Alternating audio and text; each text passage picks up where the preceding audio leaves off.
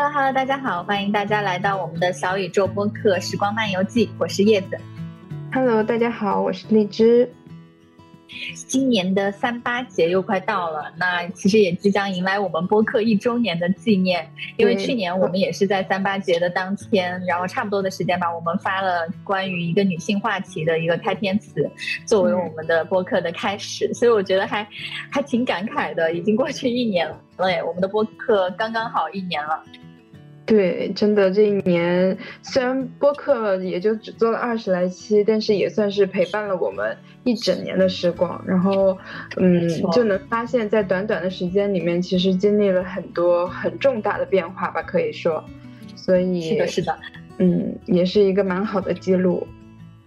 我觉得是一个很好的时间节点，让我们去总结，呃，或者说再回顾一下我们录播课的一些初衷。因为去年三八节的时候，我记得我们是以社会时钟作为一个主题嘛，就开启了我们的播客。当时其实是希望说，能够去鼓励更多的大家 follow 自己就是独特的人生节奏和步伐，不要被这个社会时钟给压迫，或者是给 push 往前走。我就记得当时我们其实挺想用这个播客来链接大家，然后找到就相互汲取。更多的能量，鼓励大家去做自己。然后一年后的今天，我们其实也特别还想还想说，去通过讲述一些我们身边的这些女性力量、女性故事，来去回溯一下，就是他们对我们带来的影响，还有就是启发启发过我们的一些瞬间吧，就是给给到我们的一些女性觉醒的瞬间。这是我这这一期还挺想跟大家去分享的一个点。我不知道荔枝你那边就是聊这个话题有没有一些特别的原因呢？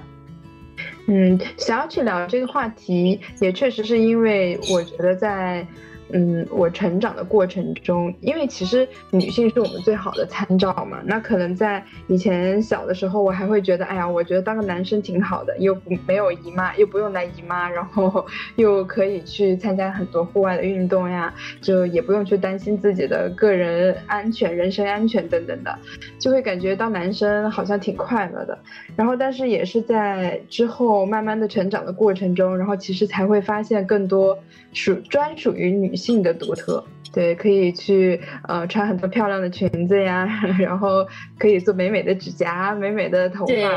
对，然后也像你之前在某一期中说到的，就是作为一个女性，然后可以去孕育一个生命，去感受一个生命的。轮回生命的新生，我觉得这是一个专属于女性独特的一点。所以，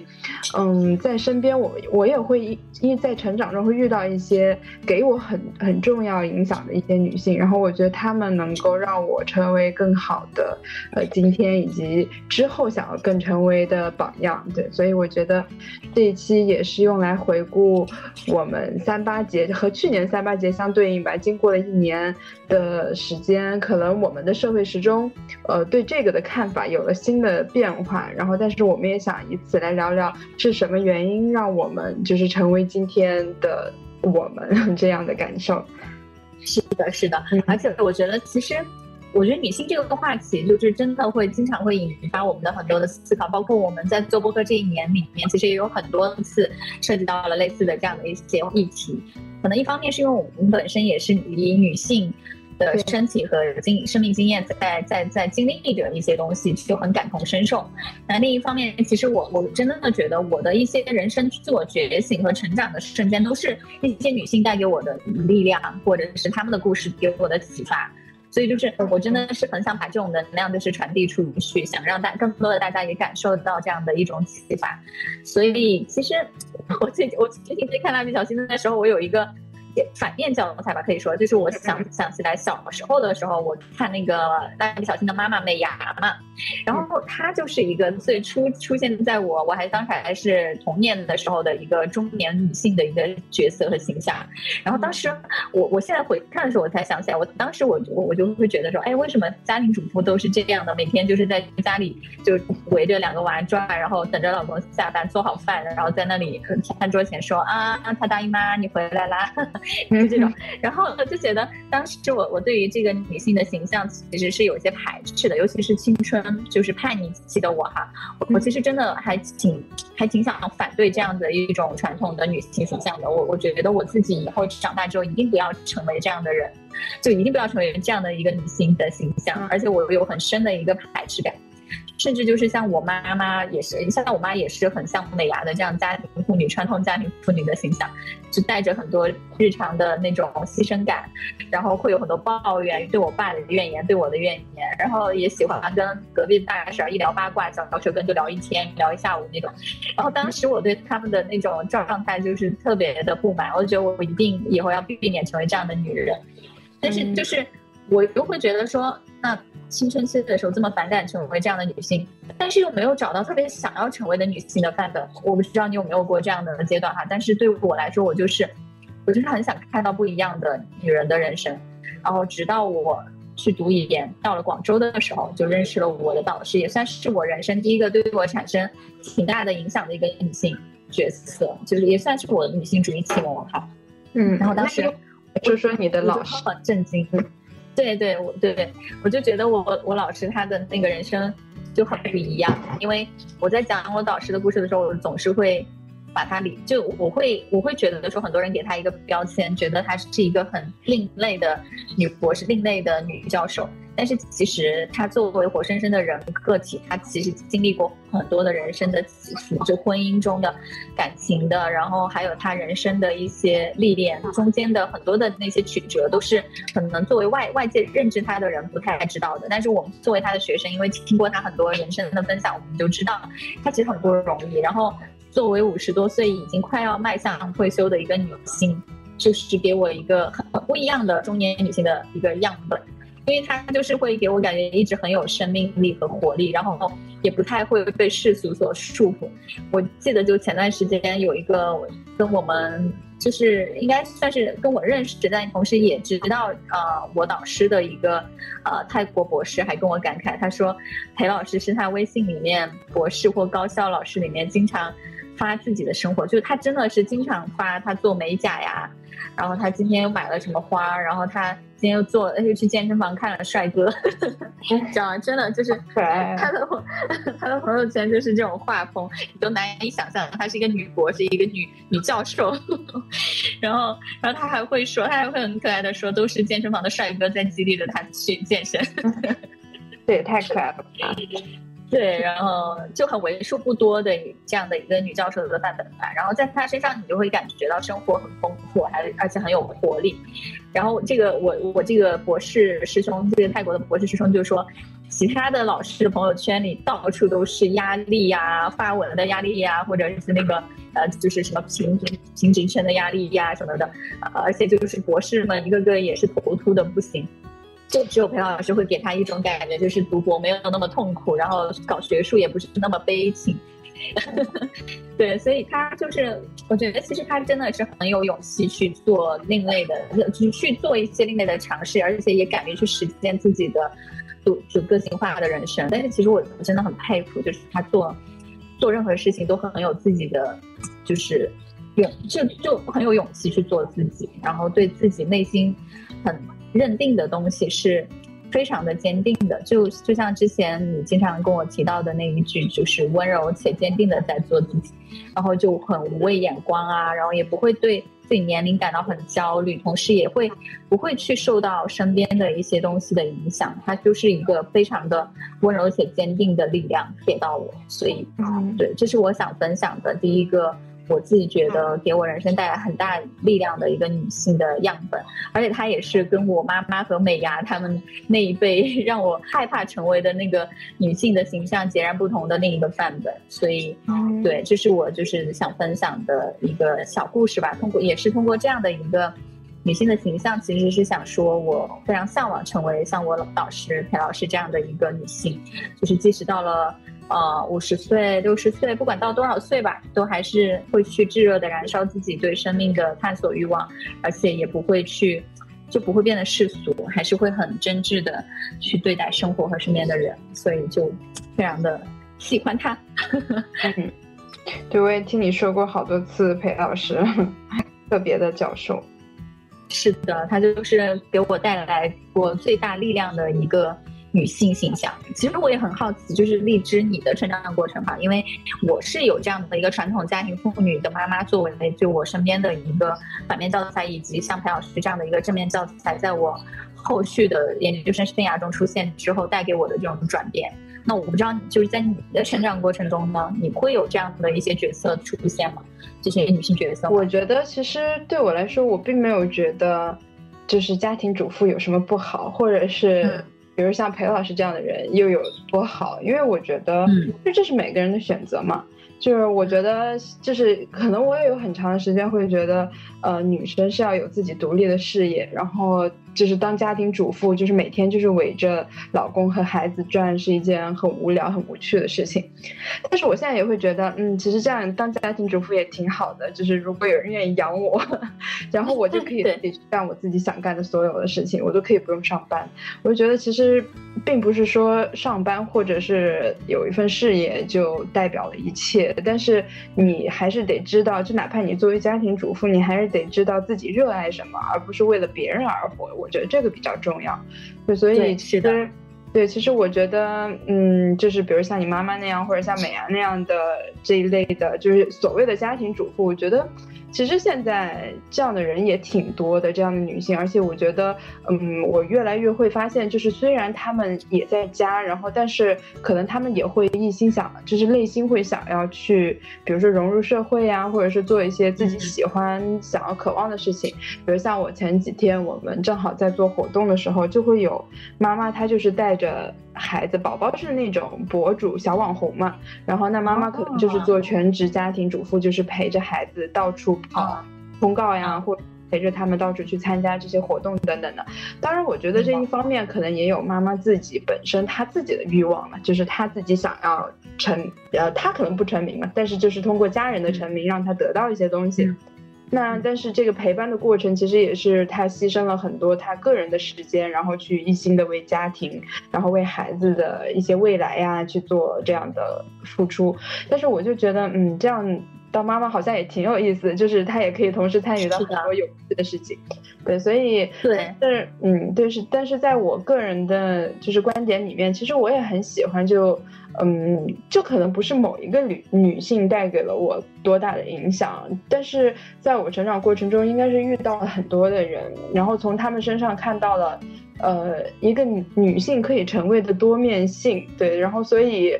嗯，我在这个过程中就是遇到的人都。教会了我很多东西，但确实像刚才你说到的那个温柔且坚定的这个，可能是我最想成为的一类女性的形象吧。因为我我愿意把它归为一类，就是它可能不仅仅是一个人拥有这样的特质，应该是很多女性就是都有这样特质。然后，并且每一次当我碰到这一类的人的时候，我都会觉得哇，好喜欢他们，然后好想亲近他们，贴贴他们的那种感觉，因为贴近他们的能量场。对，因为就是，嗯，我第一次接触到就是这个温柔且坚定的女性，应该是我在上大，其实也是上大学的时候，因为我觉得大学老师确实他和初高中的老师就不太一样了嘛，然后他会教给你更多的东西，然后以及一些更开阔的视野，所以说当我再去上大学的时候，我遇，而且也是因为学的社会工作嘛，那可能教社会学的老师他都会更。理解人类吧，应该这样说，理解一些社会的现象。那所以他们就是更具有这种温柔且坚定的力量。嗯，然后我当时有一两个老师都是这种，就是非常的温柔，他们讲话的声音也很温柔，然后整个人对待呃学生呀，对待就是他人的那种态度也是非常温柔的。但是并不是说他们温柔就完了，他们其实做事情也是非常坚定的，就是有他们自己独立思考的能力，然后他们的。观点，我觉得他们也是很有原则的人，就是不会轻易为了他人而放下一些，就是原则性的东西。对，就是他们也内心有着非常坚韧的力量，就是非常的嗯上进呀，非常的认真，非常的努力，然后对工作也很尽职尽责，对学生也很好。所以我觉得当时从他们身上，我第一次知道了这个温柔且坚定的范本。但是也并不是说我，比如说像我妈，我觉得她也是我的一个就是女性的能量。但是她可能是因为就是更像是一个坚强的女性，然后有时候柔弱的一面并不太会在我们面前展现，也不太会对我们特别特别温柔呀这些。所以我觉得我第一次感受到这种。力量的来源还是来自于我的老师，然后之后的时候，可能在一些，比如说读书的时候，或者是呃出去旅游的时候，还有之后实习的时候，也会遇到一些这样的女性，她们就真的，她们的那种温柔，就像。呃，一江春水，或者就像那种大海一样那种包容的感觉，然后但是那份力量又像山一样的坚韧，我就觉得哇，这样的女性真的太棒了。所以其实，呃，遇到他们或者就这一类人，真的就是我特别喜欢以及非常向往的，呃，希望自己成为的类型。哇，你刚刚形容的好好，你刚刚说那个就是，呃，像又像水像山，就是很有包容万物、孕育万物的这种。让人觉得平和的力量，我觉得这就是我想要在这里形容的关于温柔和坚定这个。嗯，我们最向往的女性气质、女性力量的一个本质的表达。因为我觉得刚刚还想澄清一个哈，就是嗯，比如说像家庭主妇美伢和我妈妈那样的女性，为什么在我青春期的时候会从内心里面有一些排斥？我觉得倒不是说她们家庭主妇的这个角色，而是她们因此而丢失了自我以及热爱生活的这种态度，这个是很可惜的，让我觉得。对，然后还有。对，然后还有就是他们身上好像会总是急急忙忙、急急慌慌，然后总是会很焦虑的这种状态，让我觉得很可怕。当时在青春期的时候会感受到很窒息。对，但是我我们向往的又是跟这个着急忙慌啊，或者很焦虑，总是会被被被生活、被身边推着走的这种节奏。呃的反面就是温柔和坚定的这样的一些女性，我觉得她们给我们的感觉好像她们总是会不慌不忙的去去面对生活中的一些问题困境，然后同时给我的感觉哈也是，就是她们有很多勇气和自信，觉得自己是可以去处理，可以独立去处理，呃不依附于他人，独立去处理一些人生中的议题，然后也即使在面临比如说像离婚、家暴啊，甚至和更大的一些人生挑战。的时候，依然可以去在废墟里面重新走出来重生，然后有新的力量生发出来。我觉得这这种这种真的是非常的，呃，就是鼓舞到我。然后我我也想到了，就是我在海外，因为刚刚你聊到你的成长过程中的老师之后，又让我想到我在海外也遇到了另一个 mentor 吧，就是在呃。好像是我上一份工作的后半段吧，我被 sign 的一个 mentor，就是我的一个呃行政的大姐，就是我们部门的一个行政大姐，她也是市场部，然后她她会带我，就作为我作为一个新人，她会带我，然后她她在带我的那半年半年里面，其实我个人觉得我从她身上获得了很多，不是工作本身，而是她人生态度上的一些。很有帮助的东西，就是而且大部分的时候都是一种他传递给我的。当一些紧急的事件发生之后，你要以什么样的心态去应对它？你要怎么看待它？然后同时就是你要知道，世界上没有什么事情是真的就是闹闹闹必须要做，而且就是不做就完蛋的那种。他他就告诉我，你要你可以去以你自己的节奏去处理一些东西，而不被他人影响。然后这是他当时教给我的一个心态上的很好的一个东西。另一个呢，就是我。我会觉得，她作为也是快要五十多岁退休的一个老老大姐，然后她给我的感觉，她是荷荷荷兰人，荷兰就是阿姆斯特丹，然后她从那边过来瑞典也是移民嘛，但是她在这边生活，她就很悠哉，就经常就会去唱诗班、去教堂，然后去合唱团，然后会会去探索一些很有意思的，呃，比如说。到五十多岁了，还是跟着一些老年团去 hiking 啊，然后比如说到了周末，他们还有读书会啊什么的。他的生活真的非常多姿多彩。我曾经会觉得说，很多的移民给我的感觉是都是在这边忙于生计，然后非常的。非常给我给我感觉都是非常的焦虑的状态，但只有他给我的状态是真的非常的享受生活，然后会回归自己内心的平静，然后能找到自己那个平和的力量，然后也让自己一个很好的心态来面对生活和工作的一个状态。所以，其实。这个也是我想分享的第二个女性的例子，就是也是我最想成为的样子，可以有一种很平和的力量，像你刚刚说的这种像山像水一样很平和的力量，像大自然的力量一样，能够滋养你，就是会让你觉得哇，跟他们一起共事，在他们的身边，就会觉得好像。没有没有那么重要，这个就是没有那么紧急，也没有那么就是非要不可、非做不可，而且一定就不做就完蛋的那种那种紧张感。然后你会反而被他们的那个磁场和气场带动，然后也开始逐渐回归到一种状态里，就觉得这样的女女性真真的很能滋养身边的人，滋养自己也滋养身边的人。对，其实我觉得最重要的还是。呃，懂得他们自己想要的生活是什么样，就是能够对对对，更多的去热爱自己的生活。嗯，然后他们在生活里面汲取到的那些快乐的，或者是说让他们感觉到自足自洽的这些这些体验，是我觉得是因是他们内心的自信和勇气的来源。为什么他们可以很淡定从容？就是因为他们知道，他们当下就是最好的自己了，他们不需要再成为别人。然后他们也不需要去一定要获得什么，一定要有很强的这种，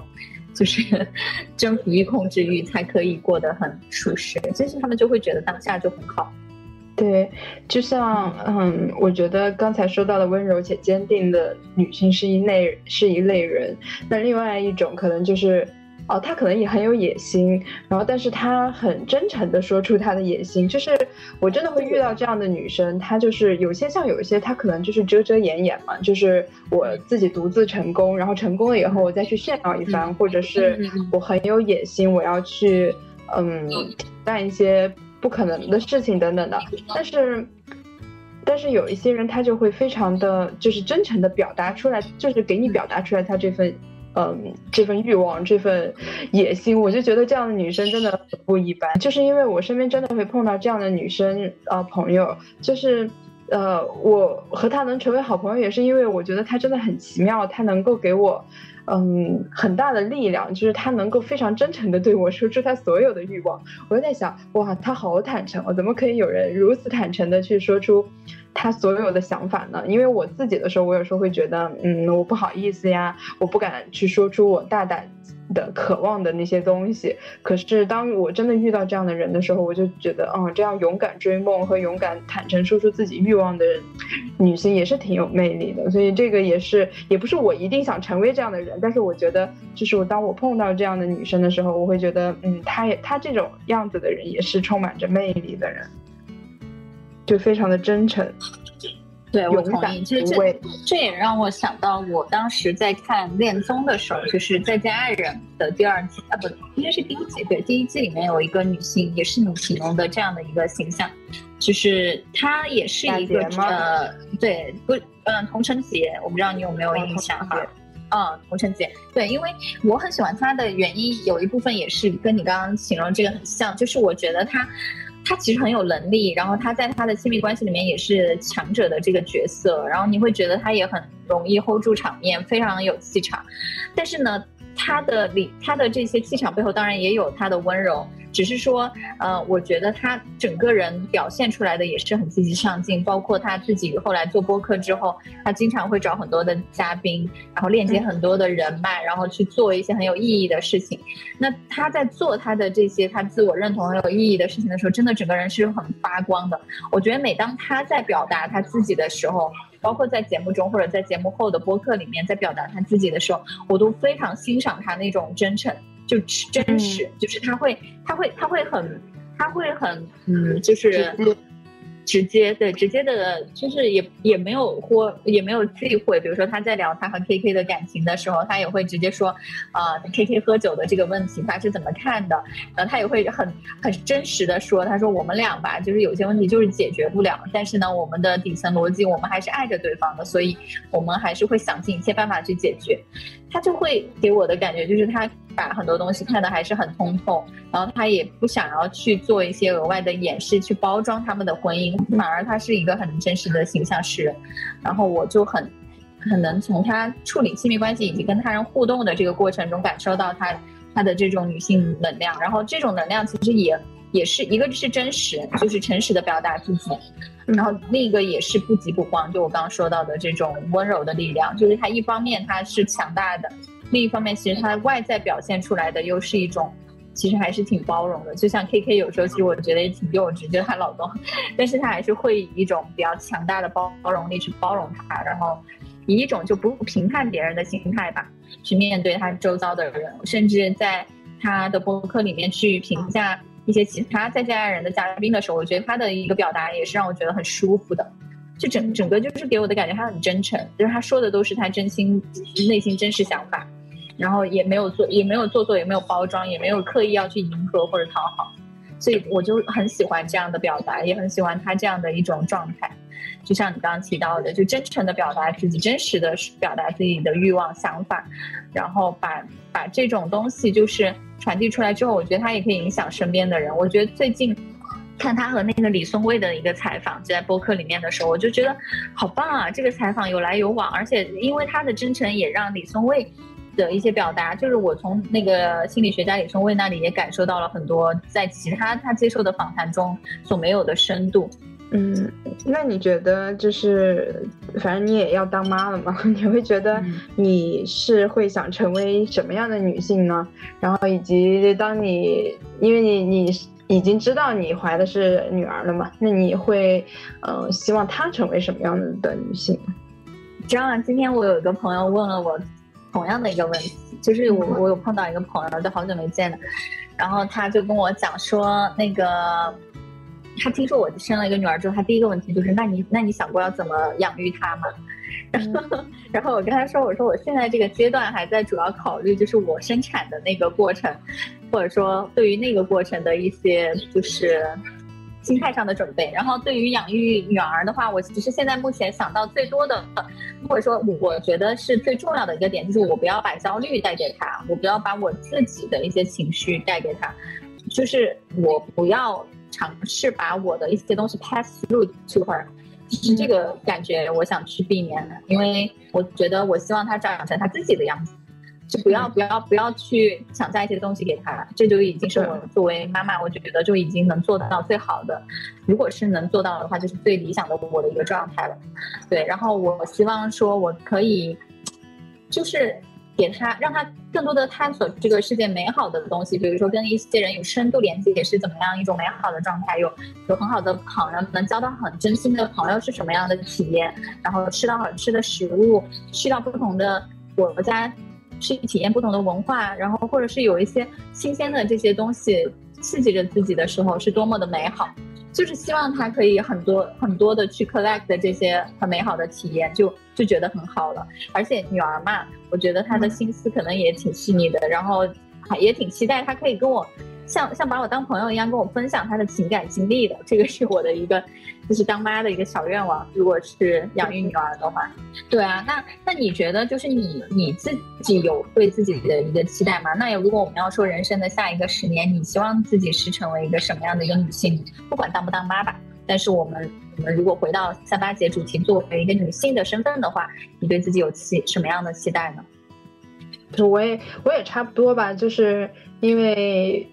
就我也说，我也马上就是三十嘛。那其实你要按十年来算的话，也就是三十的这一年，我会想要自己成为什么样的女性。那其实刚才说我对呃温柔且坚定的这一类女女性是非常向往的。那我是希望我自己的情绪的把控能力会更强，因为嗯，你可能年纪小的时候。你会有很多的任性，然后但是你随着你年龄的增长，我觉得需要更多的包容。那我觉得无论是在工作也好，还是在生活中也好，我其实是希望我是一个更有包容的人，就是不要这么轻易的发脾气这个事情，或者是不要那么轻易的 去冷战。我觉得这个特别是在之后可能也会进入呃亲密关系，因为是未来十年嘛，那肯定比如说也会有结婚呀，或者是有小孩等等这样的情况。那我就不希望我把这样的情绪带回家。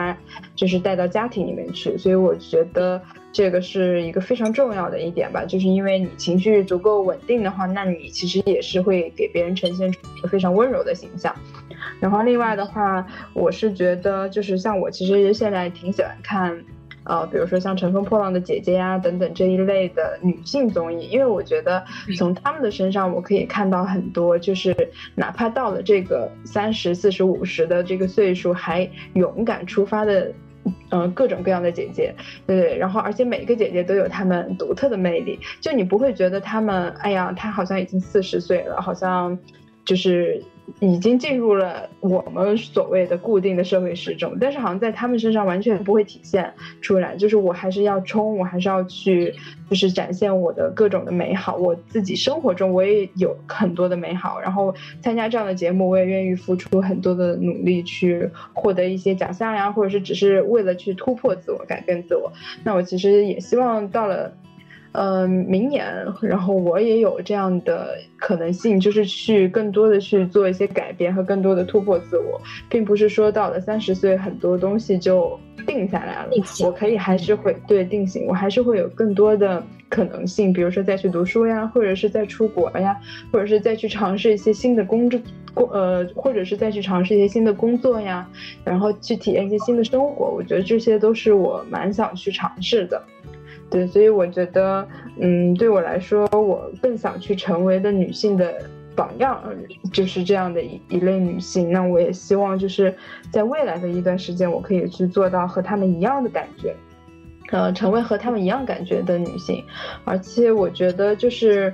很重要的一点，就是要拥有少少女感。我觉得这是一个很重要的一点，就是。嗯，像我当时看《乘风破浪姐姐》，还有一些综艺的时候，我特别喜欢叫港港，就是杨钰莹的那一位姐姐，是因为，对，是因为我一直都觉得她是一个特别温柔，但是她又对什么都充满着好奇心，以及那种就是少女感，少女感特别十足的那种。对，然后我就觉得她真的好可爱啊！就是虽然她年纪到这儿了，但是你一点都不觉得她是一个四十多岁的人，你还是觉得她就像十来岁的小女孩一样。所以我就觉得，没错。对，所以我就觉得，哪怕之后就是，嗯，要生娃了呀，或者怎么样，但是我觉得我可以和他在一起当个宝宝也没有关系。就是我可我是会比他成熟，那是因为我的社会经验比他成熟。可是我永远可以做那个嗯那样开心的人，然后我永远，因为生活的每一天都是新鲜的，就是我觉得你面对的每一天都是新事物，然后新的人以及新的各种各样的天气啊，或者是。呃，风景对，所以我就觉得你每一天都应该是以一个新的心态去面对。那我就希望我就是有虽然年纪在增长，但是永远有十七岁少女金色的心。所以我要就是这一点是我非常看重的。嗯，说的太好了，就是你刚刚说到那个每天都是新的这个心态，其实就是我其实很向往的一种心态，因为你会有期待嘛，你对你对这个。今天是有期待的，对明天也有期待，那你每天起床就会有动力，然后你就会很有活力，你也会对于你即将要去经历的事和人都充满着一种好奇心。然后我觉得这个好奇心其实也要也是组成我们所谓的这个少年感的一个很重要的部分。就你，你还是会觉得今天会是一个很特别的一天啊！今天因为这些小确幸、小美好，不管是我做了个美甲，还是看到一束什么样的花，或者喝到了一款很好喝的咖啡，都可以激起你的那个开心的话，从内心涌涌出快乐的话，那才会就是从外在表现上，你才会是一个有一直有少女感，像杨钰莹这样一直有少女感的人，因为他就会。他就会发，总是能发现新鲜的东西，总是发现别人身上美好的部分，也总是会因为这些美好的部分而感到内心愉快愉悦，然后把这种传递出去，感染出去，就会觉得很棒。然后这种生对生活的热爱，还有对自我的这种认认同吧，或者说自洽的状态，真的是我们俩就是一直以来想要去靠拢的一个方向。所以其实。包括你刚刚问我的那个问题，我还想到就是，如果以后当妈了，要跟宝宝一起当宝宝的那个、那个那句话，我也很喜欢，就是因为，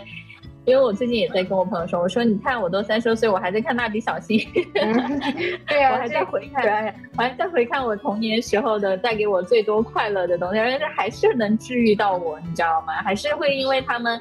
吃的美吃的一些食物，或者说的一些很童真的一些话。或者是他们发生在家庭之间温情的或者吵闹的瞬间，都会治愈到我。我觉得，就是我觉得这个可以作为我一个月试金石。以后不管到什么年龄，当我看到蜡笔小新的时候，都能会心一笑的话，那我就还能有保有我的那种童真和少女感。有人说你对蜡笔小新是真爱，对呀，我真的是，我觉得我最近看的好开心啊！我就是只要只要早上起来上班前，或者是或者是晚上睡觉前吧，我只要看一个一小集十几分钟，我就会觉得嗯好满足啊。然后今天感觉又是快乐的一天哦，太可爱了。对 对呀，然后以后我说不定会跟宝宝一起看故事书，看得入迷，说不定也会跟宝宝讲绘本，讲着讲着自己也会笑出来，然后可能也会去尝试，就是带宝宝去玩那些乐高啊，玩一些小时候我因为自己家可能当时的一些家庭条件限制，没有能够去玩的一些东西，想想也是很期待的。其实这也是我当妈的一个期待的部分，就除了刚刚我提到的那个女孩对于女孩的一个特特别的期待以外，觉得当妈的这个经验。可能也会也会让我想去玩更多以前没玩过的东西吧，而且还是在另一个国家玩这个国家设计给小孩的一些啊，这个倒是挺有意思的，对吧？对啊，然后同时也是希望说自己面对一些呃挫折的时候吧，因为最近其实我我也在思思考哈，比如说像我们之前的那个。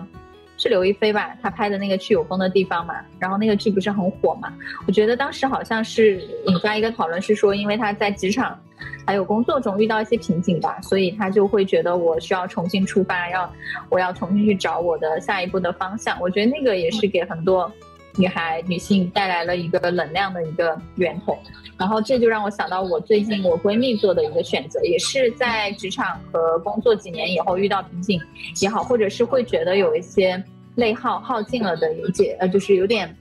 对耗竭的一个状态下，她做出了去澳洲去打工呃游学的这样的一个决定。然后她当时是提前了半年准备去排那个澳洲的工签，她现在就就好像拿到了，是在这个月的时候拿到了，然后。他马上就要出发去澳洲，他当时拿到签证的第二天，马上就去跟他领导辞职，然后他领导还祝福他说：“可以的，去体验一下不同的人生吧。”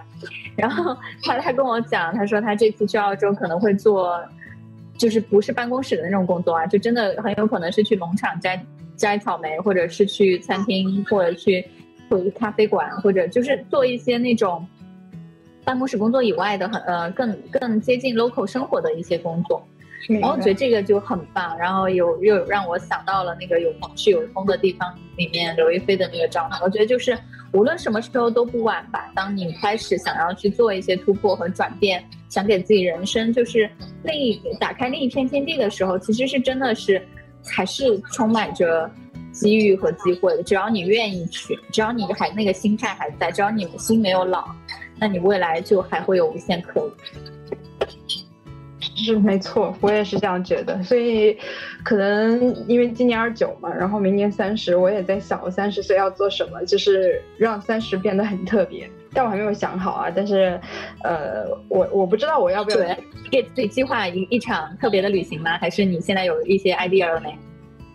嗯，我还没有决定，我还没想好，因为我在想我要不要辞职。但是我会在想的是。我辞职是辞职以后是就是去很多地方呢，还是，嗯，先确定了下一步的工作，或者是就是是不是要换国家的这样的计划以后，然后再去考虑辞职。对，所以这个也是现在没有想好的。但是我觉得明年应该会比较特别，因为我觉得三十对我来说是一个很特别的。年份对，所以我现在没有完全的计划，但今年应该会大概的去考虑一下吧。比如说，我现在学法语也是可能为了明年要去做一些新的改变，对，所以嗯，我觉得都是挺好的吧。包括你刚才说看绘本，我现在也是每天会，也不是每天。也会看法语的绘本，我也觉得挺有意思的，就是 对吧？对吧？对，但是会要看一看童话的本子，然后让自己更多的去接触这个语言，嗯，所以会有一些特别的改变。但确实我会觉得的是，就是可能像以前会觉得，哎呀，年纪。嗯，年纪就是以前可能小时候哈都会特别想要长大，因为你感觉长大就自由。然后，但是真的长长大的时候，有时候会觉得，哎呀，就是你可能会要面对很多社会的压力，然后包括年龄的增长，你马上就要三十四十五十，那你也不再是年轻的少女，或者是就是还能像，比如我有时候看着我妹，我就会很羡慕我两个妹妹嘛，我会看见她们两个的时候，我都会很羡慕，因为她们很小，然后还有无限的可能性。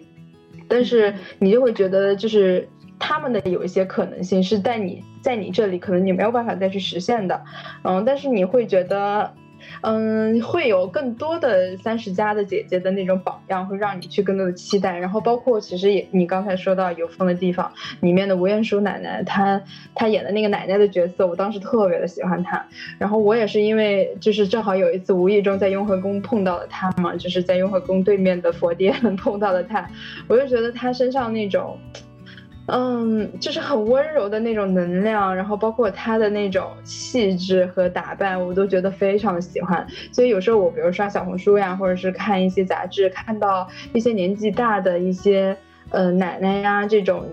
嗯，阿姨呀，或者奶奶呀，等等这种的女性，你会觉得她们虽然到了这样的年龄，还非常的优雅，以及非常的气质，以及非常的温柔。然后我们刚才说到温柔姐姐，你已经反反复复说过很多遍，你会觉得哇，她们真的就是让你开始不害怕变老，以及有勇气变老。所以我就觉得，嗯，之后在未来的十年也好，二十年也好，就是你会有这种。你想成为的女性的榜样，那就像希望像你一样一直被宠爱，然后一直优雅。对，没错。我我觉得其实很多时候我们是在人生不同阶段里面汲取的能量的来源也都不同。就像比如说我现在可能还还是会主要是来自于一些师长啊，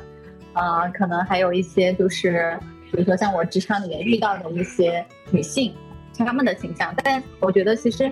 随着我的目前的一个人生阶段再往前推进的话，我其实对比如说职场妈妈呀这个角色，还有一些可能已经退休了的，如果可能已经过了她的职场生涯，然后现在已经面临她的退休的一个人生的这种女性，也会产生好奇，然后也会也会可以开始会去更多的跟他们有一些沟通和交流，甚至我会觉得从从他们身上也能获得很多的能量。我觉得以后有机会的话，也可以跟大家分享一下。比如说，像在我在瑞典看到一些瑞典职场妈妈呀，或者在职场中，呃，甚至快要就是面临退休的一些女性，她们的一些想法，她们在这边已经工作了很多年，十几二十年，然后已经快要到退休的这种状态的一些女性，她们又是什么样的状态？就还还是很想，就是对我觉得一路上都会都会不断的在在有很多这样的一些女性的榜样出现在我们的身边。随着我们的年龄增长，对，对，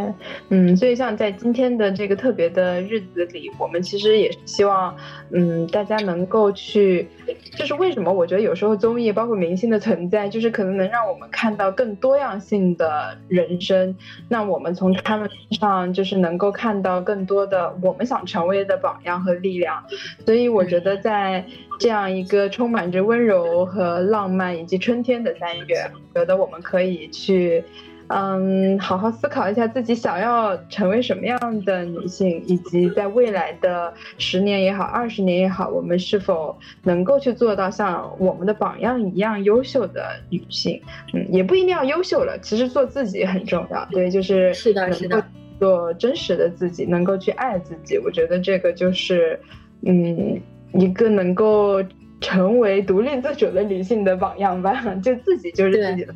嗯，是的。然后对我来说，我如果总结的话，那我希望自己可以修炼的是一种，就放过自己也放过别人的一种平和的心态和淡然的处事的一种能力。那同时呢，在这样的前提下，又不失对这个世界和对这个对我们日常生活的这个热爱。然后还能保有一种好奇心和对他人的这种赤诚的，呃，真诚的心态，这这是这是我自己对自己的向往和期待，也希望自己在下一个十年，或者是说未来，呃，继续啊，升级打怪的过程中吧，能够去变成为的成为的一个女性的样子。对，嗯，没错，嗯，那好吧，那我们这一期就到这里，然后希望大家都能成为。更好的自己，也欢迎大家在留言区告诉我们你自己想成为的一个女性角色是怎么样的，或者是说，那如果你是男性，也欢迎你跟我们分享你你喜欢的女性，对对对，你喜 欢的，或者你觉得你你有过的女性榜样，他们给到你了什么样的什么样的能量？那也希望我们可以在三八节即将到来的时候，可以跟自己身边的女性都。都报以一声问候吧，然后都给他们一些多更多的尊重，然后更多的欣赏。没错，好的，那这期就到这里啦，拜拜，下期见，拜拜，拜拜。